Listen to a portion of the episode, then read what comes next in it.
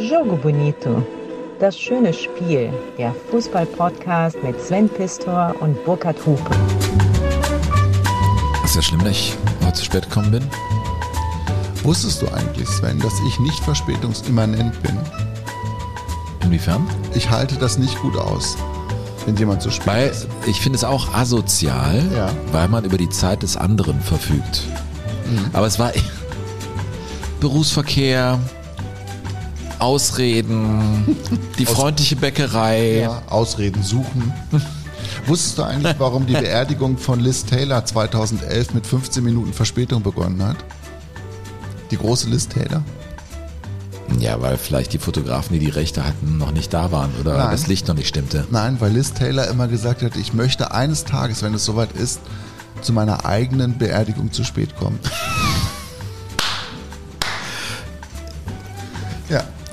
So. Ich habe mal ein Bild von einem gesehen, das war ein bisschen makaber, aber ich fand es irgendwie auch cool. Der wurde beerdigt und der wollte auf seinem Motorrad sitzend beerdigt werden. Und dann haben die den tatsächlich da drauf montiert und dann Ehrlich? wurde der so ins Erdreich eingelassen. nee. Ohne Was für ohne Menschen? alles. Ja, einfach so. War ein Biker, der gesagt hat, komm, so ist es. Ja. du, ich Ja, aber jetzt bin ich ja hier übrigens. Danke für das Frühstück. Es war, es war, es war wie es war. Frühstück. Es Ja, war, es du war kannst, was wenn du es zu war. spät kommst, ich habe ja schon wieder abgeräumt, das weißt du ja. Aber der Kaffee war das, was mich gerettet hat, ehrlich gesagt. Das ist so ein klein Ot am Morgen, finde ich. Wenn der Mhm. Morgen. Sagen wir es, wie es ist. Ja. Es war einfach stressig heute. Ja, ich habe in dem Zusammenhang aber auch direkt ein bisschen auch nachgelesen, weil ich musste mich ja auch mit irgendwas dann, ich brauche ja dann auch so Ventile. Und ich habe ein Ventil gefunden und das war ist eine Geschichte über Neuseeland, weil wir hatten ja Winton Rufer zuletzt groß bei uns in der, In welcher Folge war das? in der, Erz- in der Europapokal. Erzählung, ne? In der Europapokalfolge. Ja, Winton Rufer, Werder Bremen, ist ja klar. Und der war ja aus Neuseeland und äh, die neuseeländische Riesengrille, die kein schönes Insekt ist, wird von den Maori, also von den indigenen äh, Völkern auf Neuseeland, Vetapunga genannt. Wer weiß es nicht. Vetapunga. So, und jetzt komme ich, jetzt gucke ich dir tief in die Augen, mein Sven. Eine Grille ist das. Ja, Vetapunga heißt nämlich übersetzt der Gott der hässlichen Dinge. Du meinst, äh, du, Ja. du schaust mich wieder an. Ich lache an der Übrigens- falschen Stelle, glaube ich, hier. Übrigens, es gibt Schnecken mit zwei Köpfen, wenn wir schon bei hässlichen Dingen Alter, sind. willst du jetzt bald einen, einen, Tier-Podcast starten hier mit deinen. Insekten-Podcast. Ich würde nur einen Insekten-Podcast machen. Ein weil ich, Ja, bei den? Insekten ist echt viel los. Weil es gibt, Schnecken sind doch noch Insekten, oder? Nein. Doch. Nein. Nein, was sind Definitiv. das? Die heißen die irgendwie anders, so, ähm, Boah, was so, sind das? So, so ohne alles Füßler. Schleimige Ja, ja. ja. Also Ekelviecher. Schnecken mit zwei Köpfen, die kämpfen, die beiden Köpfe, gegenseitig ums Futter. Also wenn die Futter entdecken, Also die Köpfe, die aus einer Schnecke rausragen, so, kämpfen dann kommen um wir das wieder, Essen. Dann kommen wir wieder zu uns beiden. Wo Freund. kommt das denn an? Das kommt doch in ein und demselben Magen an. Aber das wissen die Köpfe scheinbar Ah, nicht. das ist aber ein ganz geiler Hinweis zum Club de Jugadores. So, weil wir teilen sehr. brüderlich, was auch immer ihr uns zukommen lasst. Übrigens äh, wirklich äh, das mal vorweg. Die, die äh, da mit da von der Partie sind, denen danken wir ganz herzlich. Es können wirklich mehr werden. Das ist so ein bisschen eingeschlafen, ein bisschen rostet, aber äh, es ist eine liebgewonnene Gewohnheit, uns hier zu haben. Und wenn ihr uns doniert, dann freuen wir uns sehr. Alle Infos auch in den Show Notes, äh, PayPal, IBAN und Kreditkarte geht. Das finde ich ja geil mit den Schnecken. Also wir streiten uns nicht drum, wir teilen da brüderlich, das muss man sagen. ja, das ist so. Also Ja. geh mal davon aus, dass ich dir da die Wahrheit sage, ja. Äh, aber wir können immerhin schon mal ein Frühstück davon bezahlen. Ach, wir sind schon wieder, äh, wir sind ja so lange in unserem Intro. Heute geht's doch wieder um den, Um den Sonnenkönig. der Sonnenkönig an und für sich im Wandel der Bundesliga. Ja, und äh, das ist natürlich immer in Anlehnung an Ludwig XIV., den französischen Regenten im 17. Jahrhundert, der eine völlig neue Adelskultur und Monarchieform geprägt hat äh, in Frankreich, die dann aber auch stilprägend gewesen ist für ganz Europa. Und der ja, L'État c'est moi, der Staat bin ich. Und das findet man eben dann auch in der Geschichte der Fußball-Bundesliga immer wieder. Und es gibt Sonnenkönige, über die wir schon gesprochen haben, und es gibt Sonnenkönige, über die wir unbedingt noch sprechen müssen. Und die residierten zum großen Teil ihres Lebens im Ruhrgebiet. Ja, natürlich, da sagt man auch nicht Sonnenkönig, sondern Sonnekönige immer. Ja, das ist Sonnekönige. Und zwar reden wir heute ausführlichst über Dr. Gott. Äh, Gerd Niebaum, Dr. Gerd Niebaum, gelernter Dr. Jurist. Dr. Gott nannten ihn, glaube ich, seine Feinde wird er, als er Präsident war, kaum gehabt haben. Seine Nichtunterstützer.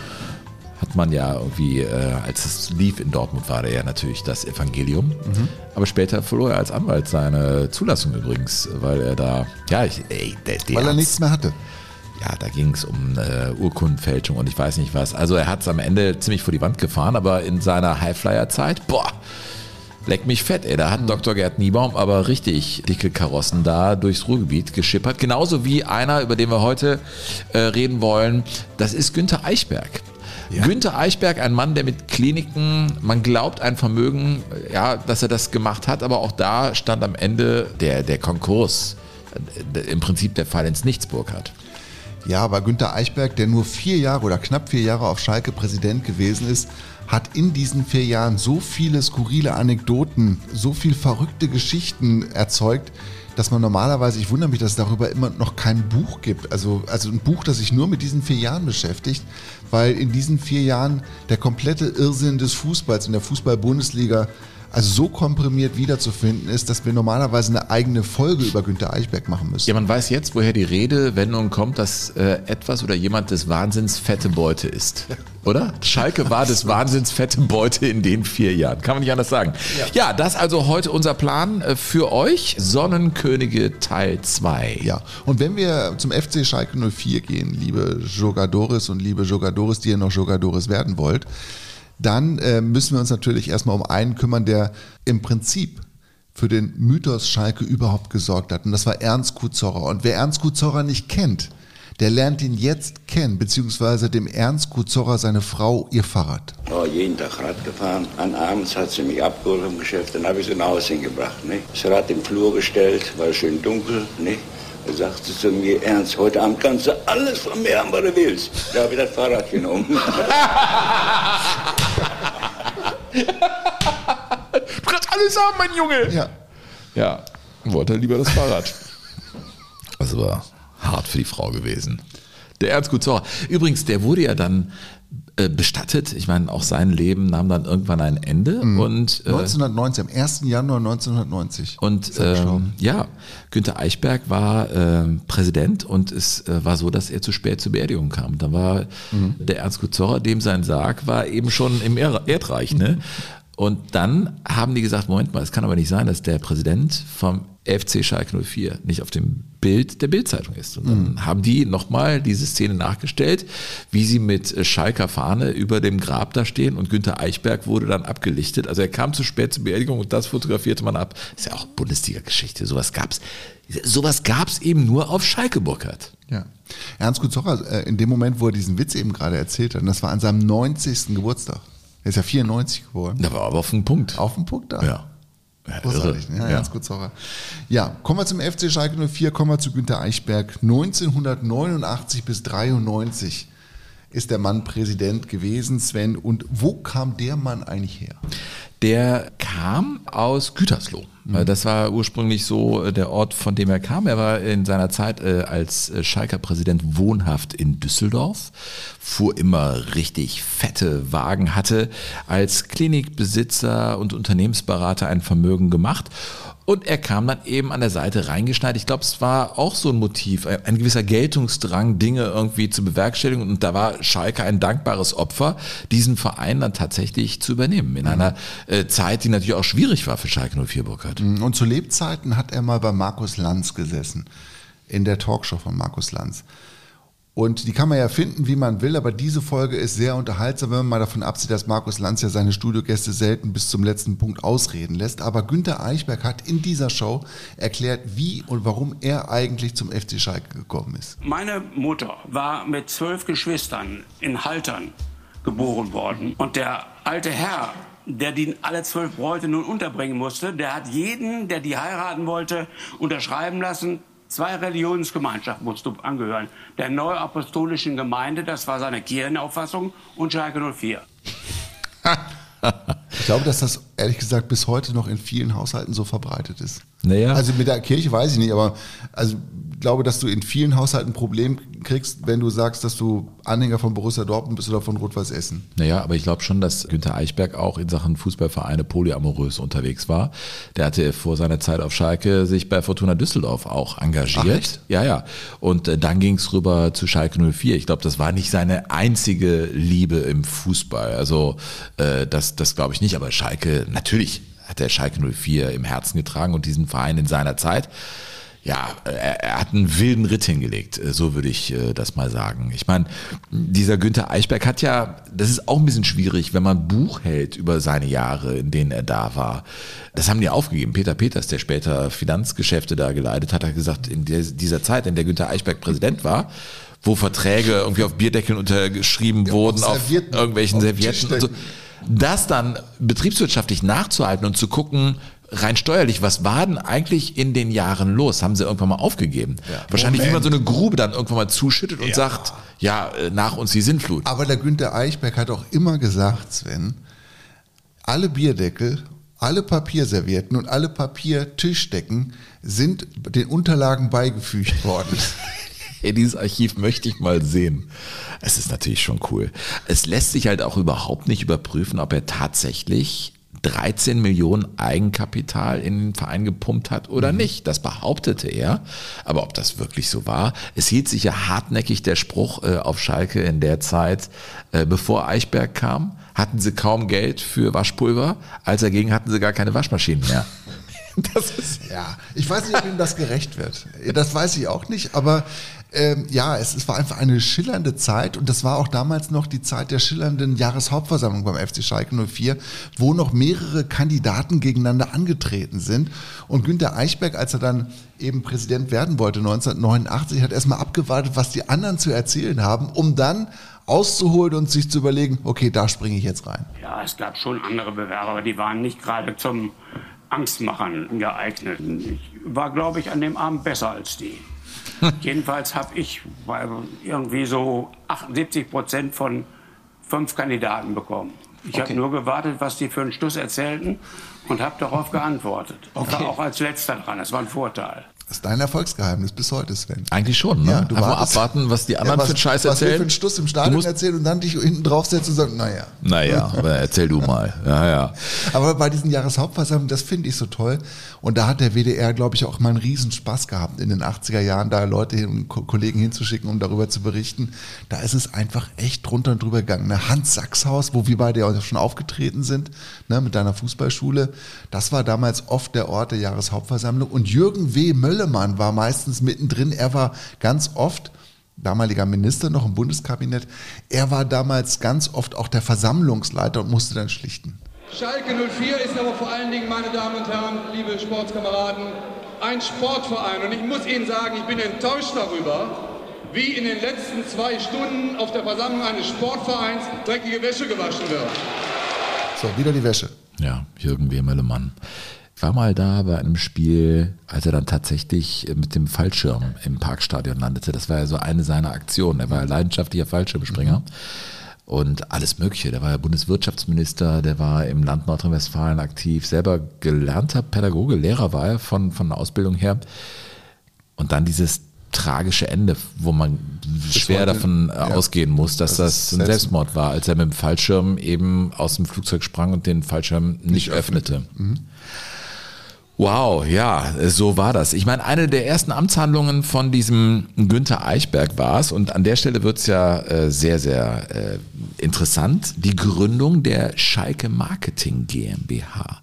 Also ne, da beginnt so ein bisschen der finanzielle Verschiebebahnhof, wo dann auf einmal Transfers möglich sind mhm. und das läuft dann über eine ausgegliederte Marketing GmbH. Äh, er zog in der Zeit auch Herbert Bruchhagen, der ja, äh, ja in der Bundesliga lange Jahre dann noch gearbeitet hat, hat, äh, dazu. Und in diesen ersten Jahren konnten sie den Zuschauerschnitt äh, dramatisch erhöhen und auch die Anzahl der Mitglieder. Ich meine, aus heutiger Sicht ist das lächerlich, aber in der Zeit, äh, als Günter Eichberg Präsident auf Schalke war, wurden aus 6000 Schalker Mitgliedern 16.000. Ja. Aus heutiger Sicht ist das nicht viel, aber das war damals schon signifikant und spürbar. Sie haben Preisnachlässe bei Tickets gemacht und so die Bude wieder voller gemacht. Also er sorgte auch für Leben äh, auf Schalke, das muss man auch sagen. Und er gilt ich bin mir nicht ganz sicher, aber Er holt ja zum Beispiel, als sie aufgestiegen waren, Günther Netzer als Manager. Er hatte schon immer, wollte, glaube ich, weit pissen, um es mal so zu sagen. Und es heißt, dass er der Erste gewesen sei, der die Idee hatte, auf Schalke eine Arena zu errichten, wo man das Dach auch schließen kann. Das stimmt, also, hab ich auch gelesen. Ja, das habe ich auch gelesen. Viele sagen ja, es sei Rudi Assauer gewesen, aber es gibt auch Leute, die behaupten, nee, das geht zurück auf Günther Eichberg. Das, das hat ja schon Visionäres dann. Ja, wobei man auch sagen muss, dass das Parkstadion ja ursprünglich auch so aussehen sollte wie das Münchner Olympiastadion. Also man hatte da auch so ein Segeldach ursprünglich geplant. Ist ja in derselben Bauzeit entstanden. Ne? Das Olympiastadion in München wurde nur, Ein bisschen früher. Wurde ein bisschen früher. Das wurde zu den Olympischen Spielen 72 fertig, das Parkstadion 73. 73, um dann bei der WM Ja. als Spielort ähm, fertig zu sein. Und man hat dann aber von diesem Segeldach Abstand genommen, weil es zu teuer gewesen ist.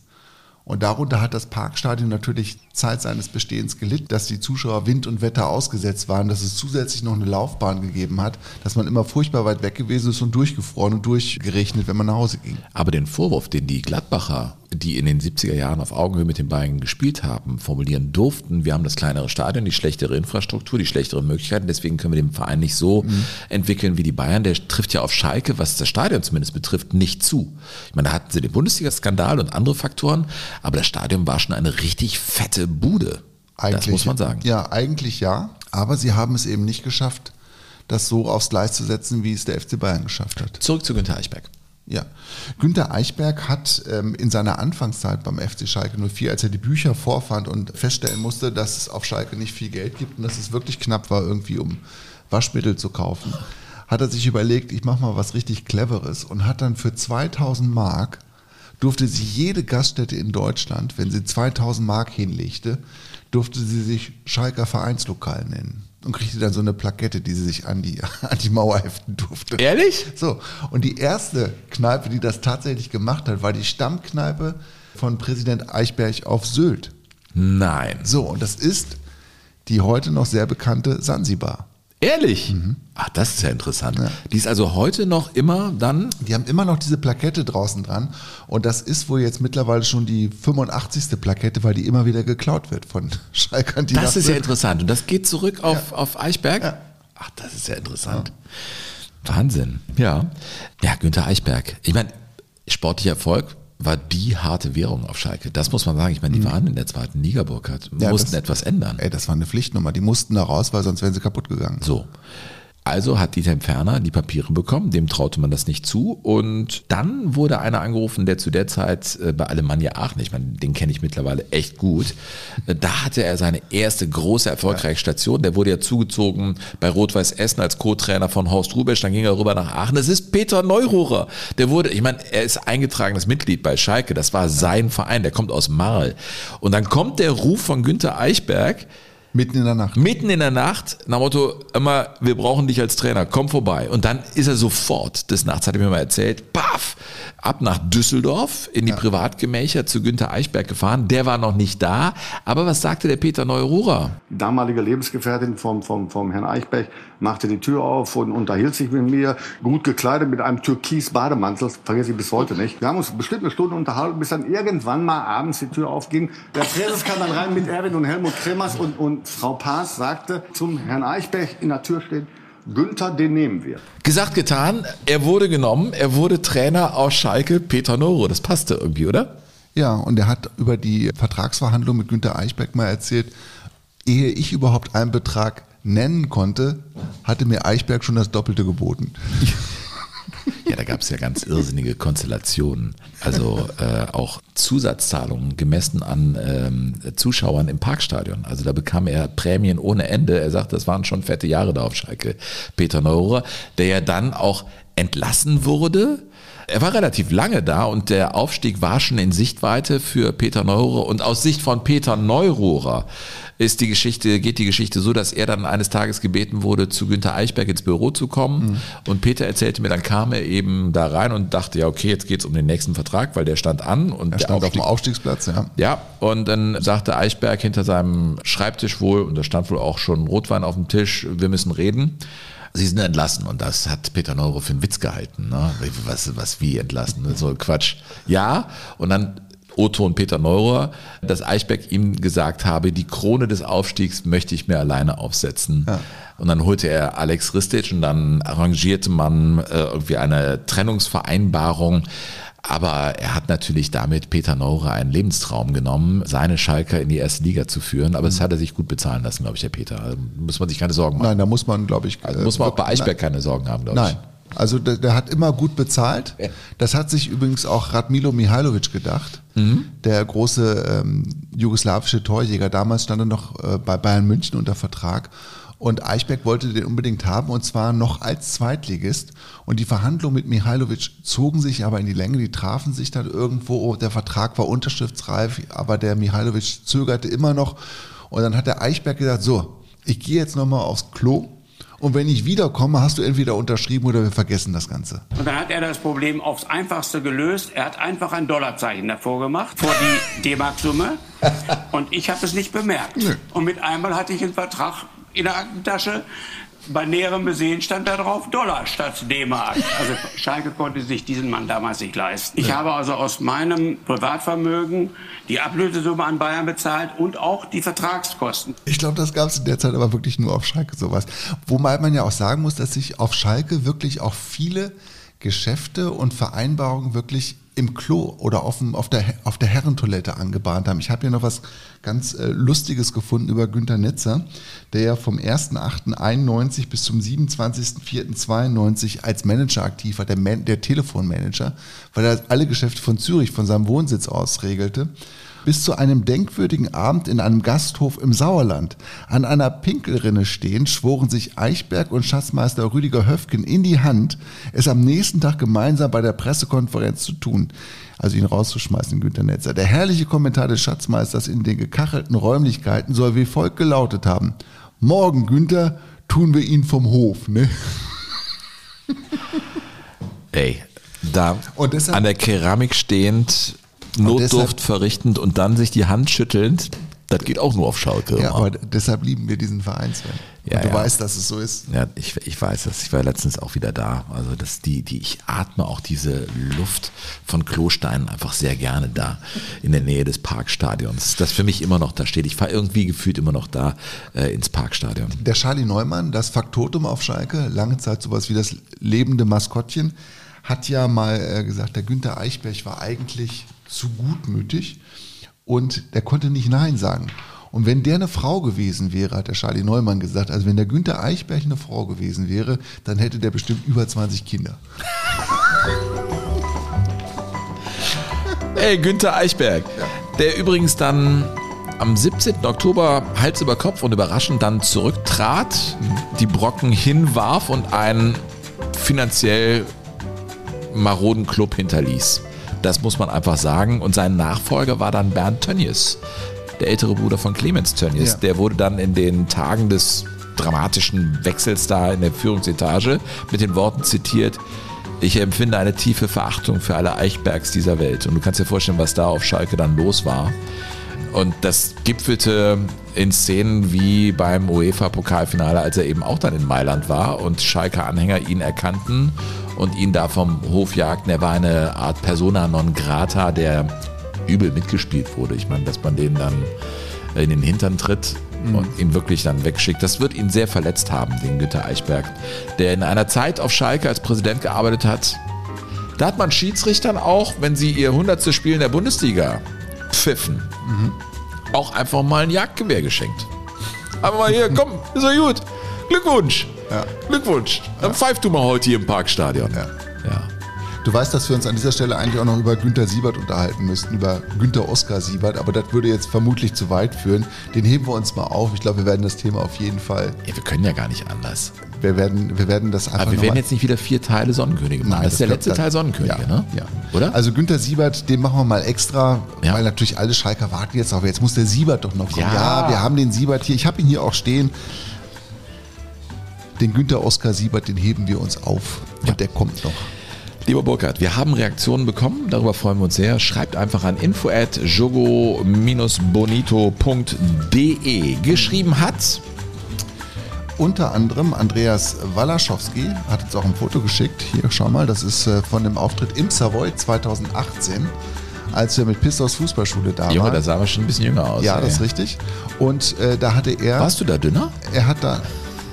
Du, Ich auf jeden du, Fall. Du fragst mich. Alter, Ja. ganz vorsichtig. Ne? Du weißt ja, wer im, Glas, Eis. wer im Glashaus sitzt, sollte noch nicht mal an Kiesel denken. Sollte Steine scheißen. Ja. Ja. Erneut ein großes Lob von mir zu eurem Jogo Bonito. Es ist aus meinem Wochenablauf kaum noch wegzudenken und sobald verfügbar wird die neue Folge als erstes gehört. Bitte macht weiter so, meinen bescheidenen Beitrag dafür habe ich vorhin überwiesen und vor ein paar Tagen kamen die Tickets für euren Auftritt am 13.06. in Köln, auf den ich mich sehr freue. 13.06. Neu-Ehrenfeld, Kirche St. Barbara, 19.30 Uhr geht's los, Ende nicht ganz offen, aber vermutlich wird es Eine dritte Halbzeit geben. wird es eine dritte Halbzeit. Es wird ein relativ langer Abend. Wir wissen noch nicht ganz genau, was wir machen, aber wir freuen uns tierisch, dass so viele von euch Bock haben, uns wieder live zu sehen mit unserem kleinen, feinen Podcast. Mega, oder? Ja klar, wir machen für euch Jogo Bonito on Stage. Das ist also ein Programm nur für euch da auf der Bühne. Werdet ihr das so sehen, was wir da mit euch vorhaben. Das wird ein Fußballkulturabend vom Allerfeinsten. Und es ist auch eine Art Kulturkirche, nicht verwirren lassen. Es ist nicht die in Nippes, wenn man da irgendwie Tickets sucht, sondern es ist die in Neu-Ehrenfeld, St. Barbara. St. Ne? Barbara heißt die Kirche. Und der Link zu den Tickets ist, bei uns in den Show Notes. Shownotes. Der Andreas hat äh, übrigens noch einen Vorschlag hinten dran gesetzt. Einen Vorschlag hätte ich noch. Ich finde eine Sendung zur UEFA Cup Saison 1979-80 interessant. Das war die Saison, als im Viertelfinale fünf der acht Teams aus der Bundesliga kamen und die fünf Bundesligisten sämtliche Vergleiche gegen internationale Konkurrenz gewannen, bis sie sich dann zwangsläufig gegenseitig eliminieren mussten. Aber wem erzähle ich das, Burkhard? Ja, ich weiß. Andreas. Im Finale hat Borussia Mönchengladbach gegen Eintracht Frankfurt nicht gewonnen. Und deshalb ist dieses Thema leider gestorben. Das ist so witzig, dass Eintracht Frankfurt diesen Titel gewann, aber deutscher Bundesligameister nicht geworden ist. Ja?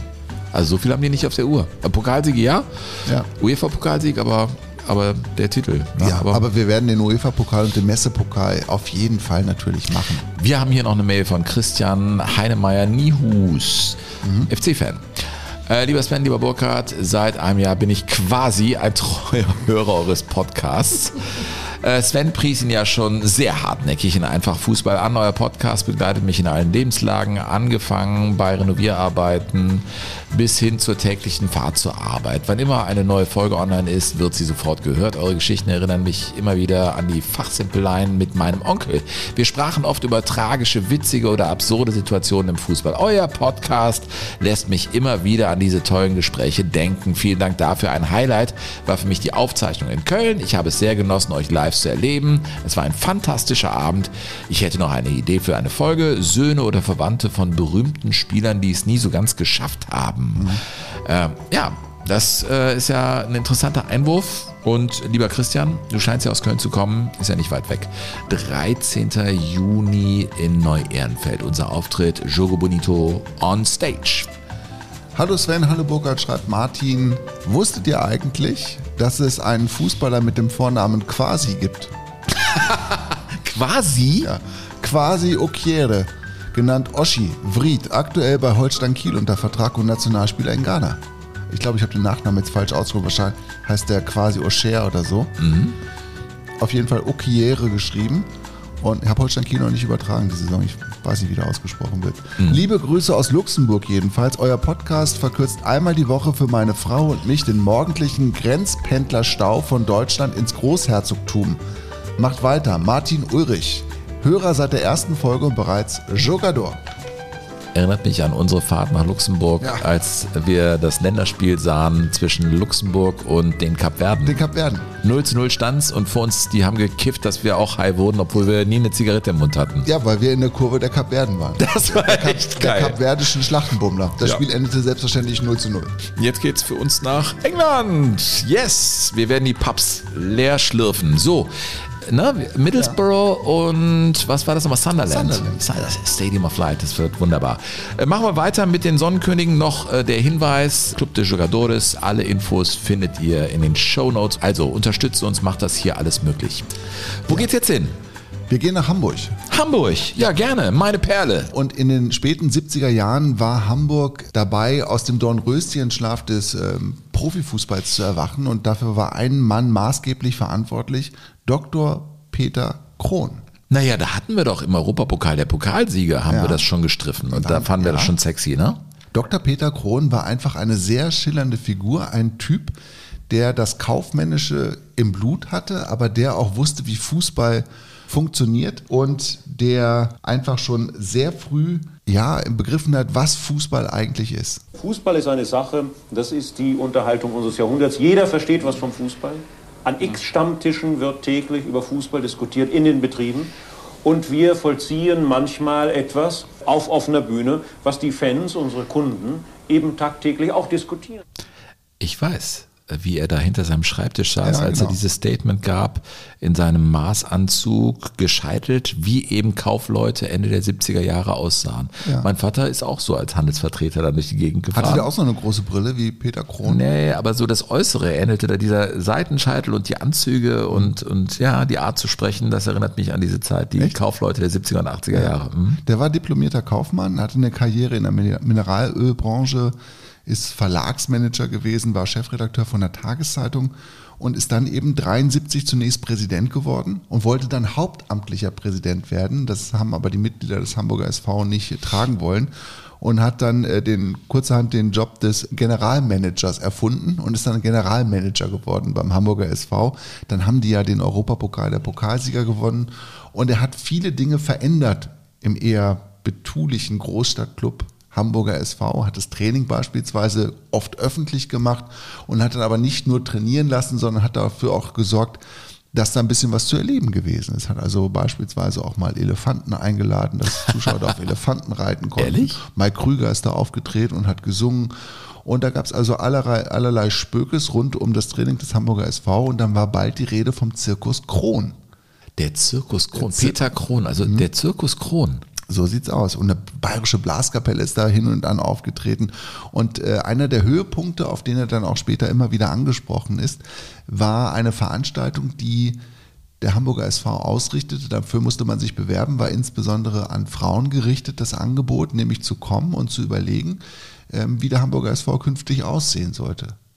Und zwar in welchen Trikots er spielen sollte. Und da wurden verschiedene Modelle vorgeführt. Ach, jetzt kommen wir zu diesen Trikots, zu den die rosa Trikots. Bundesliga-Geschichte genau, geschrieben und dann haben. in, in dieser Veranstaltung wurden die rosa Trikots favorisiert für die Heimspiele und die hellblauen, die babyblauen Trikots für die Auswärtsspiele. Und dann spielten die wirklich in diesen Babyfarben. Farben, Ne? Der, Aber Hamburg- ich seiner Zeit ein bisschen SV. voraus, ne, mit solchen Ideen. Ja, und der war, der Hamburger SV, das darf man auch nicht vergessen, war nach Eintracht Braunschweig der erste Club, der in der Fußball-Bundesliga wirklich Werbung auf dem Trikot trug. Ne, bei Jägermeister muss man ja sagen, das war ja noch so ein bisschen verdeckt und so ein bisschen Verarsche des Verbandes, weil dann das, das Logo der Marke als Logo des Vereins umgewandelt worden war und so weiter. Und das kam dann eben aufs Trikot, aber beim Hamburger SV war es Campari. Die hatten Campari. Das war die erste Werbung, die erste wirkliche Werbung, die für jeden klar erkenntlich Werbung gewesen ist. Und ich meine, das war die Zeit, als Zuschauereinnahmen äh, sehr viel ausmachten und man musste ja, neu 80%, Geld fällen. Bei den, 80%. bei den Gehältern, die man dann zu zahlen hatte, das Ja. waren ja schon Stars, die ihr Geld wollten. Also die Münchner waren ja nicht umsonst immer pleit und denen drohte das Ende und Mhm. das Streichen aus dem Vereinsregister, weil die Stars zu teuer waren und die Einnahmen zu gering waren. Und Ja. Deswegen musste man natürlich findige Kaufleute finden, die neue Ideen hatten. Und dann wird Kron einer gewesen sein. Ja, Peter Krohn wollte einfach mehr Frauen ins Stadion holen. ja. Der hatte sich gedacht, wenn meine, wenn meine Profifußballer rosa Trikots anhaben, dann kommen die Frauen. Was ich interessant finde, ist. Und er hat, äh, Sven, ganz kurz, ja.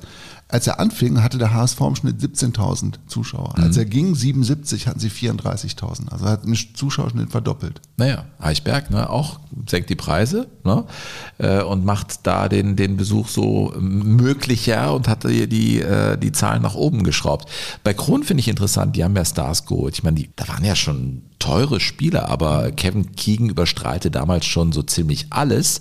Und äh, den hat er tatsächlich aus Liverpool rübergeholt, weil Keegan Mitte 20 sagte, ich brauche eine neue Herausforderung. Da hat er Kontakt hergestellt mit einem Manager, einem Mr. Smith in Liverpool verhandelt. Und dann war klar, okay, Keegan kommt, aber er kostet halt sehr, sehr viel Geld. Und da kamen Ideen ins Spiel, die finde ich schon ziemlich cool. Dauert ein bisschen, aber er erklärt einfach, wie er diese 2,3 Millionen Ablöse in D-Mark gestemmt hat. Und da habe ich mir ausgedacht, zwei Geschichten. Ich war ja meinem Verein gegenüber verpflichtet, auch für die Finanzierung zu sorgen. Ich habe erfunden den Galaabend der Weltstars auf himmelblauen Tickets.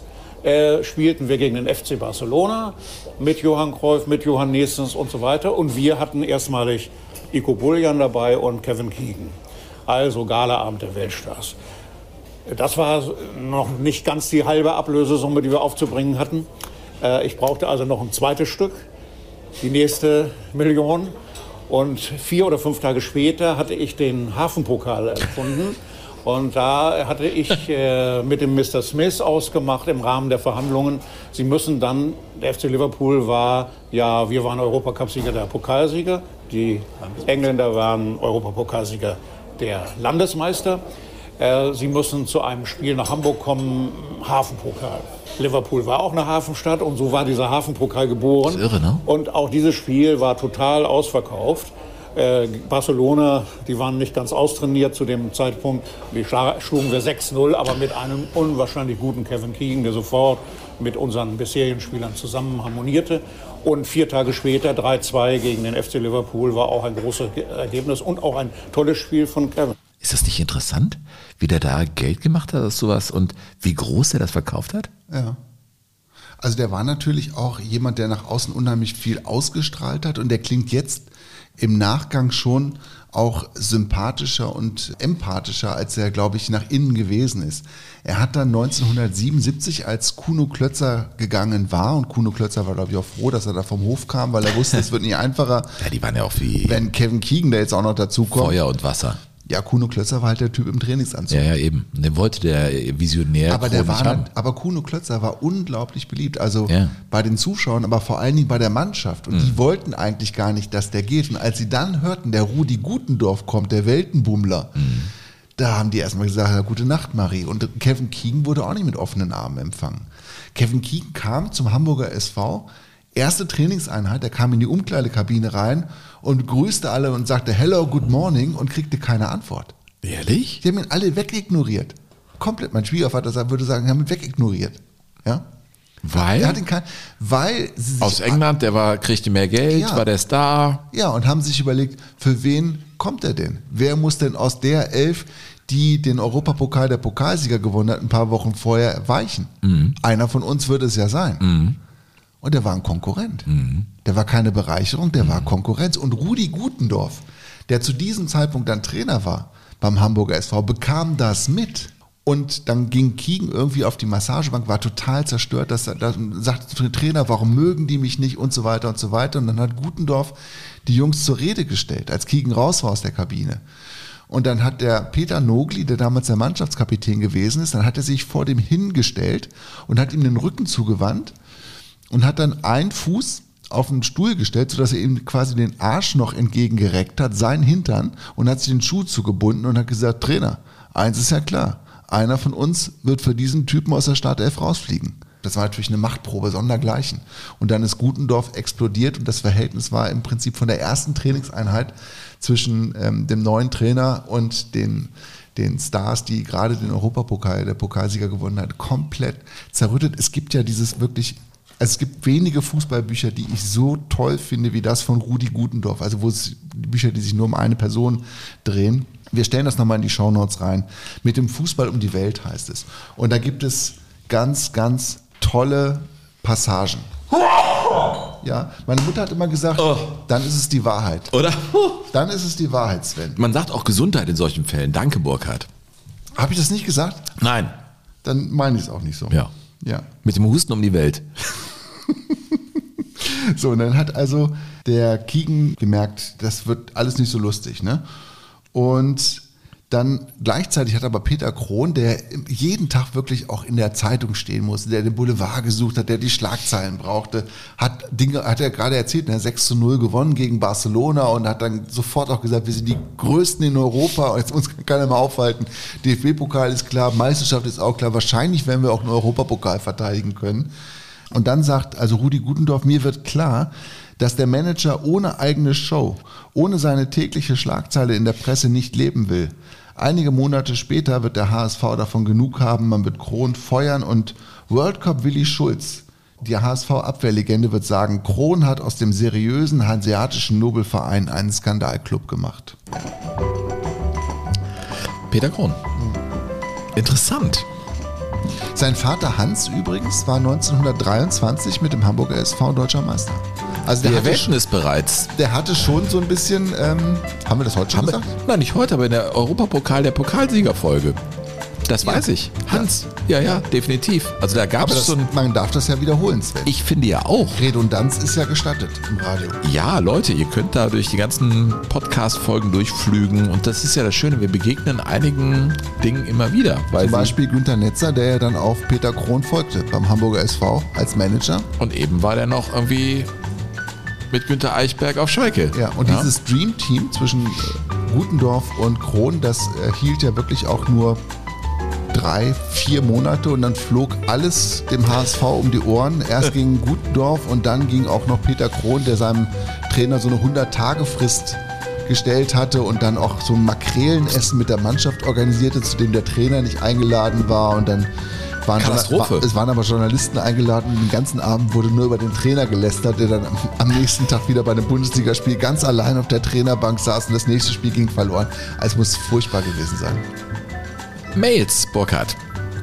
Hier ist eine gekommen an info.jogo-bonito.de von Sebastian aus Kohlscheid. Hey Burkhard, hey Sven, was ein cooler Moment. Beim Frühstück höre ich gerade eure Folge.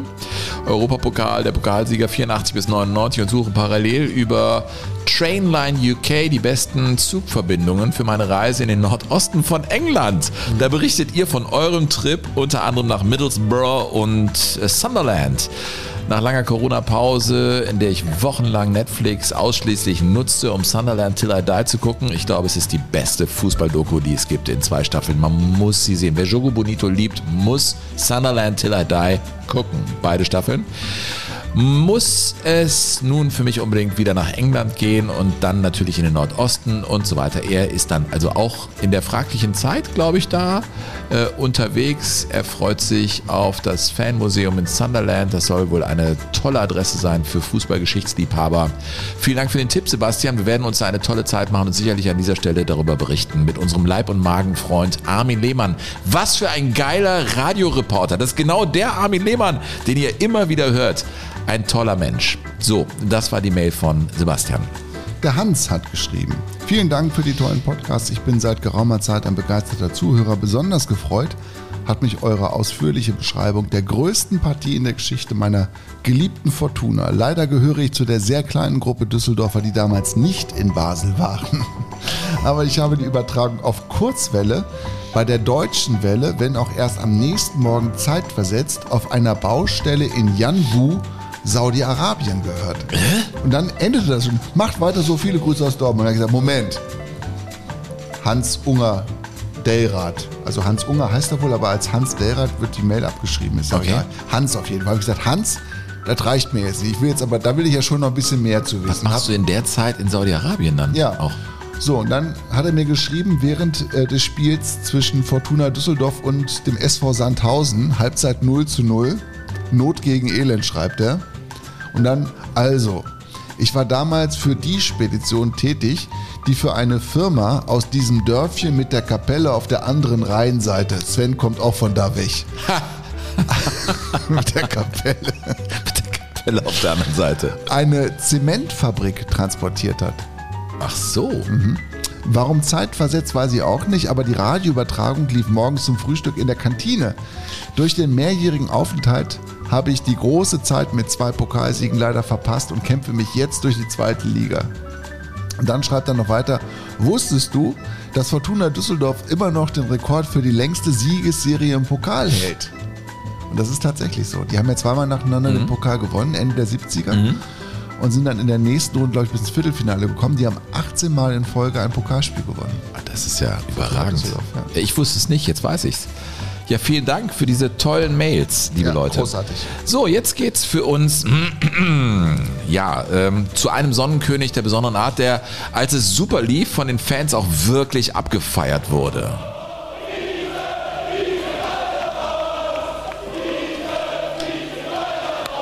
Ja, die Dortmunder Fans haben natürlich glückselig gefeiert, als sie nach langer, langer Durststrecke eben unter diesem Präsidenten Gerd Niebaum super erfolgreich waren und dann 1995 deutscher Meister wurden. Insgesamt in der Ära Niebaum, um die es jetzt ein bisschen gehen soll, wurden sie ja dreimal deutscher Meister, gewannen die Champions League.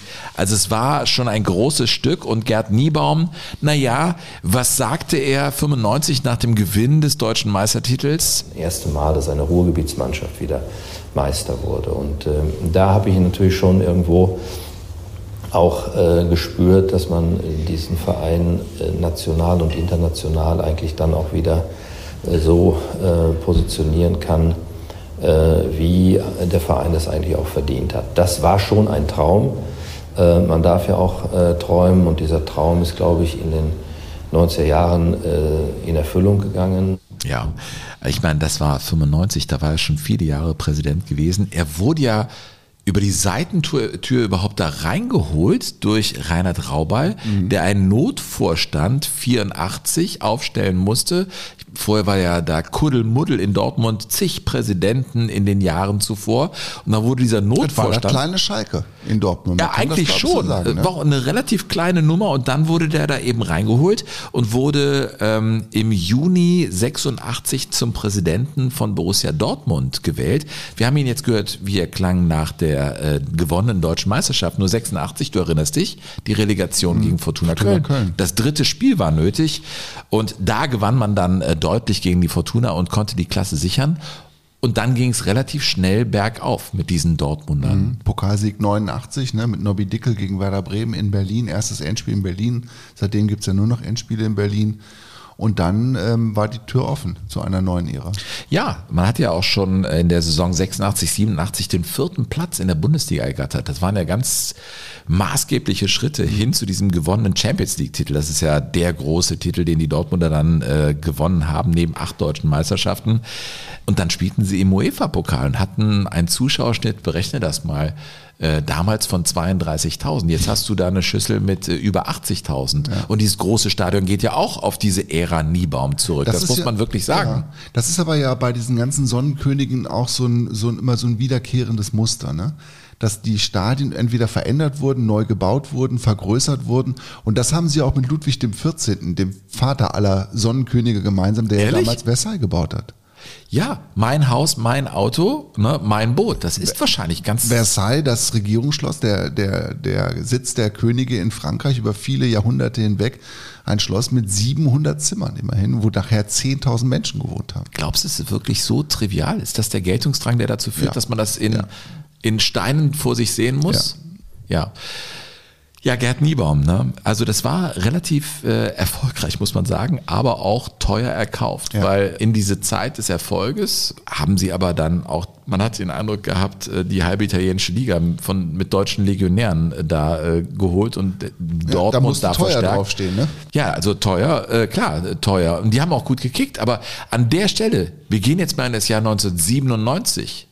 Ich meine, da, da war es im Binnenverhältnis zwischen Ottmar Hitzfeld und der Mannschaft, knirschte es schon. Ne? Die hatten zwar äh, zweimal die deutsche Meisterschaft geholt, 95, 96 und dann die Champions League 97. Aber da hört man, finde ich, die Stelle, an der Hybris einsetzt bei Dr. Gerd Niebaum. Borussia Dortmund ist die Nummer 1 in Europa. Natürlich, was willst du auch anderes sagen, wenn du die Champions League gewonnen hast? Aber tut das gut? Ich weiß es nicht. Also auf jeden Fall wurde finanziell alles aus dem Verein herausgepresst und in der historischen Betrachtung muss man natürlich sagen, sie haben zu sehr auf Pump gelebt. Und das hat dann auch Uli Hoeneß später mal so zusammengefasst. Das ist ja die, das Kunststück heutzutage, oben zu bleiben und dann die Finanzen in den Vordergrund zu stellen und nicht den, den sportlichen Erfolg über alles zu stellen. Und ich glaube, da ist eine Diskrepanz äh, entstanden zwischen dem Wollen nach sportlichem Erfolg und der wirtschaftlichen Vernunft. Ja, irgendwas muss bei äh, Gerd Niebaum angelegt gewesen sein, dass er dazu neigt, eben in diesen Risikobereich, Hochrisikobereich zu gehen, in den Bereich, der ihn später die Zulassung als Anwalt gekostet hat. Hat sein ganzes Vermögen verzockt, ne? Mit Immobilienspekulation im Osten. Ja, und das als äh, gelernter Jurist, als gebürtiger Dortmunder. Also auf der einen Seite schon für eine erfolgreiche Zeit stehen bis zu einem Punkt X und mhm. dann gab es diesen Tipping Point, diesen Punkt, wo man einfach zu viele Schulden machte. Ich habe mal in die Zahlen geguckt, als die 2000 dann an die Börse gingen, das wurde ja groß verkauft Ja. als, als Erfolgsgeschichte. Sehr ehrlich, Da haben sie, glaube ich, 143 Millionen erlöst, Ja. aber 50 Prozent davon musste direkt in Verbindlichkeiten gehen. Also Echt, die wurden- Hälfte? Die Hälfte wurde zur Tilgung von Schulden schon genutzt. Ne? Und der Rest wurde für Marcio Amoroso ausgegeben. So, genau. Und da, äh, so wurde ja dann, ja, war, wurde es notwendig, neue Investoren reinzuziehen. Und wenn ein Name mit dem Untergang von Gerd Niebaum verbunden wird, dann ist das der von Florian Homm. Du erinnerst dich an Großaktionär. Hedgefondsmanager, Ja. der mit der dicken Zigarre Ja. dann in Dortmund aufkreuzte und sagte, Kapitalerhöhung, ich bin dabei, 25 Prozent der Anteile sind mein. Rückblickend sagte der in einem eigenen Video, da äh, saß er mit einem Klakeur, der ihm äh, die genehmen Fragen stellte, sagte Mhm. er zumindest, der Florian Homm, Also es gab ja einige Fußballanalysten und jede Zeitung hat das kommentiert. Diesen Einstieg hat der Mann alle Hirnzellen verballert. Was macht ein abgeklärter Finanzinvestor mit diesem komischen Fußballengagement? Das muss ich mich natürlich auch fragen. Ja, man merkte, die, die äh, finanzielle Schlinge zieht sich immer weiter zu. Er war da als Großinvestor drin und er sagte äh, der Tagesschau, Das Allermindeste, was hier notwendig ist, ist, dass die Macht stark reduziert wird und dass man alle Gremien, konfliktfähigen, talentierten Menschen besetzt, die die Umsetzung des Strukturierungskonzepts nach vorne treiben. ja, er forderte nichts anderes als äh, den Rückzug von Dr. Gerd Niebaum von seinem Posten. Und äh, der, der seinerzeit Niebaum reinholte, Reinhard Raubal, der dann auf Niebaum wieder folgte, der war ja mehrfach Präsident, sagte in, diesem Atemzug, Herr Homm müsste sich überlegen, welche Rolle er eigentlich spielen sollte und welche ihm nach den Statuten zusteht. Und dann müsste er eigentlich auch erkennen, dass seine Einflussnahme auf den personellen Bereich eigentlich nicht vorhanden ist. Um das ganze Dilemma vielleicht mal ein bisschen runterzubrechen, wie es Borussia Dortmund 2004 ging. Ein Leserbrief aus der Sportbild. Da fragt ein Leser ketzerisch, was ist der Unterschied zwischen Karstadt und dem BVB? Beide sind hochverschuldet, aber Karstadt hat die bessere Sportabteilung. Ja, das ist gut.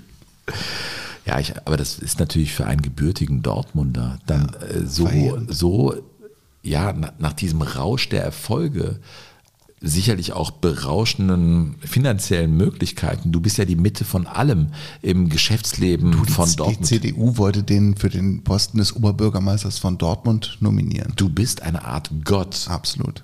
Und er war der selbsternannte Sonnenkönig. Also es ist nicht so, dass die Medien und der Boulevard ihm den Titel gegeben hätte, sondern er wollte selbst so genannt werden. Und trotzdem hast du einen Kern, das er sagte 2003, ich glaube, da wusste er schon viel mehr als die Öffentlichkeit und wusste, dass äh, seine Zeit abläuft, sagte er auf einer Mitgliederversammlung Folgendes.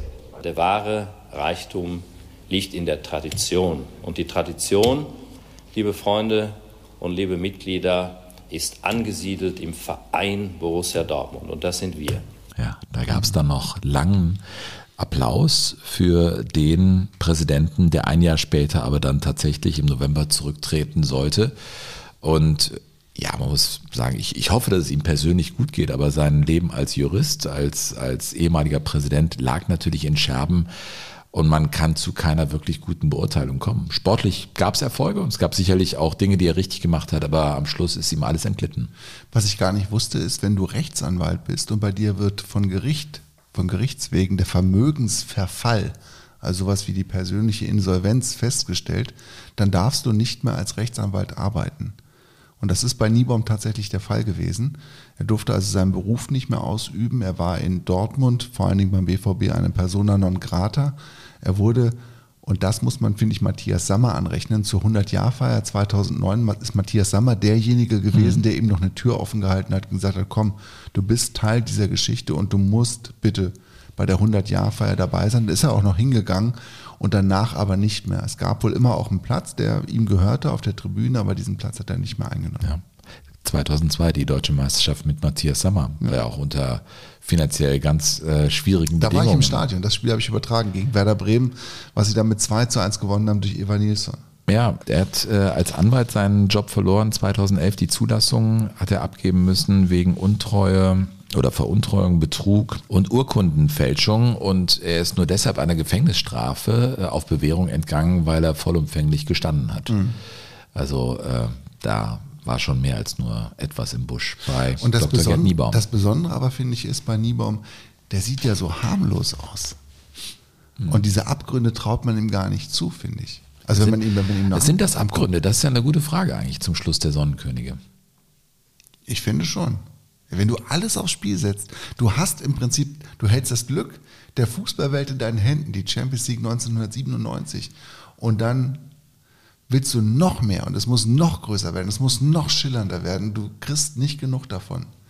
Mhm. Ich finde schon, dass das ein Abgrund ist, auf den du dazu steuerst. Also ein Abgrund, in den du fällst. Aber ich finde, es ist kein charakterlicher Abgrund. Ich würde mir niemals äh, zutrauen zu beurteilen, ob das Nein, das ein steht- schlechter Mensch Nein, ist oder das so. steht Auf gar keinen Fall. Steht uns Nein, gar nicht zu. Das steht uns überhaupt nicht zu, Sven. Aber er hat den Verein in einen Abgrund mit seinen Entscheidungen, die er Ja, er auch hat. nicht allein, aber er hat sich natürlich auch mit vielen Klakeuren und Ja-Sagern umgeben und das ist ja auch ein Charakteristikum von Sonnenkönigen, dass sie irgendwann einen Punkt erreicht haben, wo sie auch keinen Widerspruch mehr ausgehalten haben. Ja, das stimmt. Ein guter Punkt. Well, Burkhardt, yes. ähm, sind wir irgendwie mittlerweile auf der Sonne dann gelandet oder haben wir noch einen? Einen haben wir noch. Ein, Echt? Ja, ein.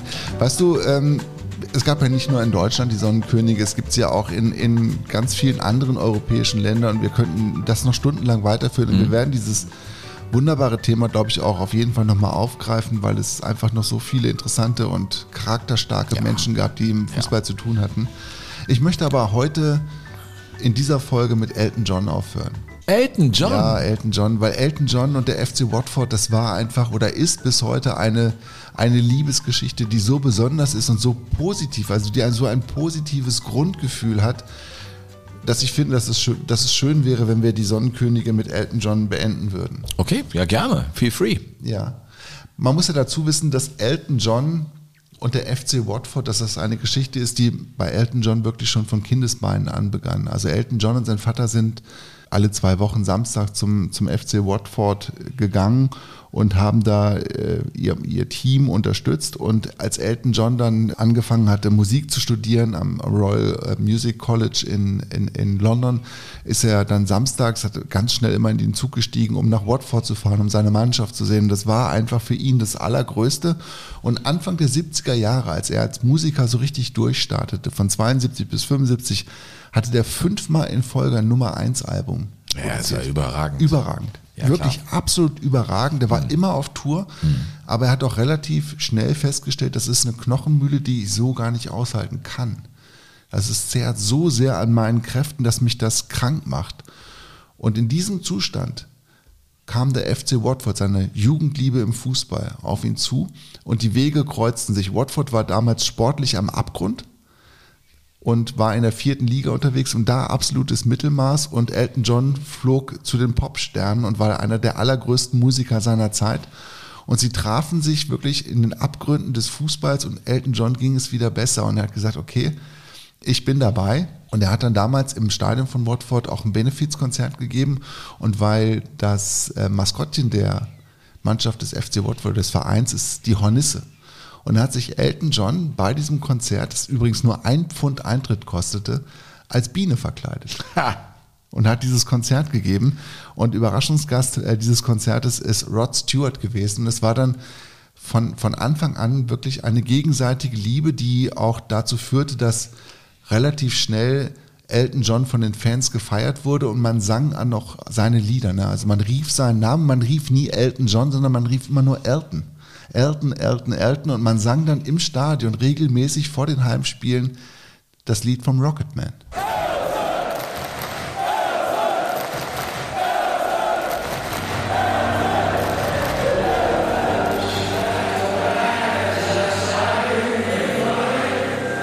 Tolles Lied. Mhm. Super.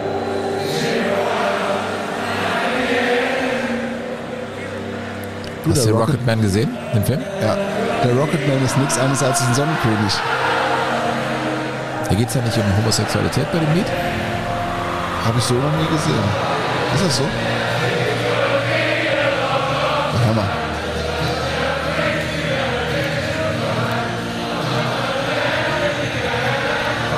I'm not the man they think I am at home. I'm a rocket man. Ja, tolles Lied. Wow, Gänsehaut, Burkhardt. Ja. Ich bin mir aber nicht sicher. Ich glaube, dass es so ist, aber Ja, ich bin mir kann- nicht ganz ja sicher. der sein, also- also nicht, Ne? dass jetzt hier Elton John Freaks kommen und sagen, ey, bist du, was erzählst du da? Ja. Toll. Bis heute wird, wenn die Mannschaften aus dem Spielertunnel rauskommen im Stadion des FC Watford, wird I'm Still Standing gespielt von, von Elton John. Und er war von, äh, war dann wirklich lange Zeit der Präsident dieses Vereins und hat, hat dem Verein, glaube ich, gut getan, aber der Verein hat ihm vor allen Dingen gut getan. Er hat immer gesagt, der Verein ist für mich ein Fenster zur Wirklichkeit, zum Alltag. Und ich brauche das. Und er hat sich, wann immer es ging, hat er sich beim FC Watford rumgetrieben, um einfach diesen Club aufzusaugen, um Wurzeln zu, zu schlagen in einem Leben, das natürlich atemlos gewesen ist für ihn als absoluten Popstar. Und er hat dann einen Goldgriff getan. Er hat Graham Taylor verpflichtet als Trainer. Und dieser Graham Taylor war tatsächlich ein Glücksgriff, der hatte schon relativ äh, großen Namen. Und das Besondere an der Geschichte ist, ich habe das auch nur rausgefunden, weil ich mich jetzt gerade sehr lange mit Bobby Moore beschäftigt habe. Er wollte ursprünglich Bobby Moore tatsächlich haben und hat sich dann im letzten Moment für Graham Taylor entschieden. Und mit Graham Taylor ging es dann ziemlich weit und ziemlich schnell nach oben. Und ähm, er hat dann später gesagt, Watford was a constant source of happiness for me. Eine, eine Quelle, eine, Que- eine Quelle äh, stetiger Heit Heiterkeit. Und es war aber nicht alles rosarot bei, bei Elton John und dem FC Watford, Watford natürlich, weil klar, wenn er, wenn sie Heimspiele hatten, wurde er gefeiert, aber wenn sie Auswärtsspiele hatte, die er natürlich auch so gut es ging mitgemacht hat, ist er mit der Mannschaft mitgefahren im Bus. Aber Was der große Popstar sitzt dann hinten in der letzten Reihe wahrscheinlich in seinem bunten liebt das. Kostüm mit dem Er ist einer von Plateaustuhl. vielen. Der ist einer von den Jungs, die da Ja, das Auswärtsspiel machen und fährt dann mit dem FC und dann kriegt er aber im Stadion des Gegners kriegt er die homophoben Gesänge um die Ohren geschleudert. Mhm. Und das hat ihm sehr, sehr wehgetan. Das hat er später immer wieder gesagt. Und trotzdem hat er bis zuletzt, er war mehrfach dann auch wirklich kurz davor zu sagen, okay, vielleicht ist es auch alles zu viel, aber er hat bis zuletzt eigentlich immer gesagt, der FC Watford und die Tatsache, dass ich da die Geschicke dieses Vereins lenken konnte, war der größte Glück Glücksgriff in meinem Leben. Well, I've seen a lot of football at this club ever since I was five years old. What can I say? It's in my heart, my soul. You can't get rid of it. My passion with this club has never died, and um, I'm so proud of this club. Ja. Und der war einmal, also er ist dann aufgestiegen ja bis in die erste Liga und er war ein einziges Mal in den 80ern im FA Cup Finale und er hat später mal gesagt, in diesem Pokalfinale, wo ja immer der wunderbare Choral Abide with Me, also Steh mir bei, ein altes Kirchenlied aus dem, aus dem 19. Jahrhundert gesungen wird, das war der Moment, wo ich wirklich mit Tränen in den Augen da gesessen habe. Und da habe ich mir gedacht, wenn Elton John Tränen in den Augen hatte, liebe Jogadores, warum nicht wir alle jetzt in diesem Moment? Und deshalb habe ich es mitgebracht, Sven. Wie schön.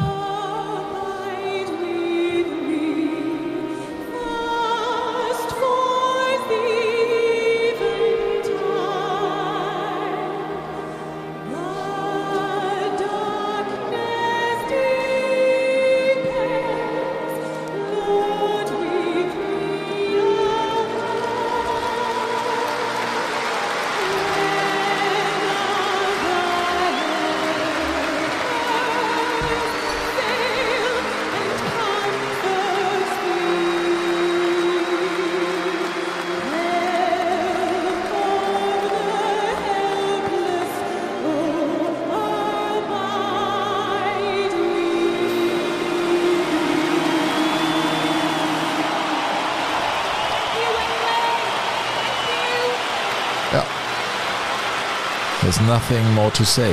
Nein. Und in dem Moment denkst du, was haben wir eigentlich mit Sarah Connor gemacht? Wir, wir brühen im Glanze dieses Lichtes. Und Mhm. ja, ist ein guter Punkt, da wieder hinzufahren nach England. Was für eine John schöne hat, Geschichte. Elton John hat gesagt, ich übertreibe nicht, wenn ich sage, dass der FC Watford mir das Leben gerettet hat. Mhm. Und der Verein, wenn er sprechen könnte, würde genau dasselbe von Elton John sagen. Also es gibt auch glückliche Verbindungen, wenn jemand der Sonnenkönig ist oder jemand, der der Sonne wirklich nahe gekommen ist und sich dann auf einmal um einen Fußballverein kümmert. Das kann auch richtig zu was richtig Gutem führen. Und das finde ich schön, dass es so ist. Die Tribüne, auf der er früher mit seinem Vater übrigens gewesen ist, im Vicarage Road Stadium vom FC Watford, ist dann äh, 2014 auch nach ihm benannt worden und heißt heute Elton John Stand. Ich finde, das ist, ein äh, super Musiker. Tolle Stimme. Ja, absolut. Rocketman ist ein, ein fantastisches Lied. Ja, aber guck, versuch mal, ob du das rausfindest bis zum nächsten Mal. Das würde mich schon interessieren, ob das wirklich so eine, so eine, Ich bin mir ziemlich sicher. so eine Untergeschichte hat oder so eine Hintergeschichte. Ja, ähm, ihr Lieben, das war's für den Moment. In einer Woche sind wir schon wieder da. Offenes Feld. Wir, oder? Ich habe noch keinen Plan für, für nächste Woche. Wir haben uns noch gar nicht drüber unterhalten, das stimmt. Weißt du was? Man muss im Leben auch mal lose Fäden liegen lassen. Wir, wir lassen uns überraschen, ja? Mhm. Und auch ihr, liebe Jugadores, kommt in den Club der Jugadores, unterstützt uns. PayPal, Hatten wir nicht, IBAN, hatten wir gesagt, wir Kreditkarte. wollten Fußball-Bundesliga die Gründungsphase mal machen? Ja, du meinst jetzt hier mit, mit hier Dortmund und, und da äh, Mhm. Gründung der Bundesliga mit dem ganzen, das ist gar nicht schlecht. Äh, Das Gründung- ist die Gründung der Bundesliga. die Gründung der Bundesliga. Weil da gab es ja so viele verrückte Geschichten drumherum und Vereine, die wollten, nicht durften. Ja, ja, die, Gründ die Gründung Warum der FC Bayern nicht dabei sein Bundesliga. durfte. Ja. Jetzt sagen wir nicht, äh, dass nicht alles schlecht war früher. Nee, das mache ich beim nächsten Mal. Das war's für den, für den Moment. Ein Äh, herrlicher In einer Woche sind wir wieder da. Ähm, und in den Shownotes findet ihr alles, was ihr für Jogo Bonito braucht. Äh, Links zu den Büchern. Rudi Gutendorf packst du rein. Ja. Den Link für die Tickets für den 13. Juni packen wir rein und auch, wenn ihr uns unterstützen wollt im Club de Jogadores. Ich habe ich es ein paar Mal gesagt heute, aber ich sag's, weil es eben auch pressiert, Leute. Äh, in diesem Sinne, bleibt uns gewogen. Tschüss sagen Burkhard Hupe. Und Sven Pistol. Jogo Bonito. Das schöne Spiel. Der Fußball-Podcast mit Sven Pistor und Burkhard Hupe.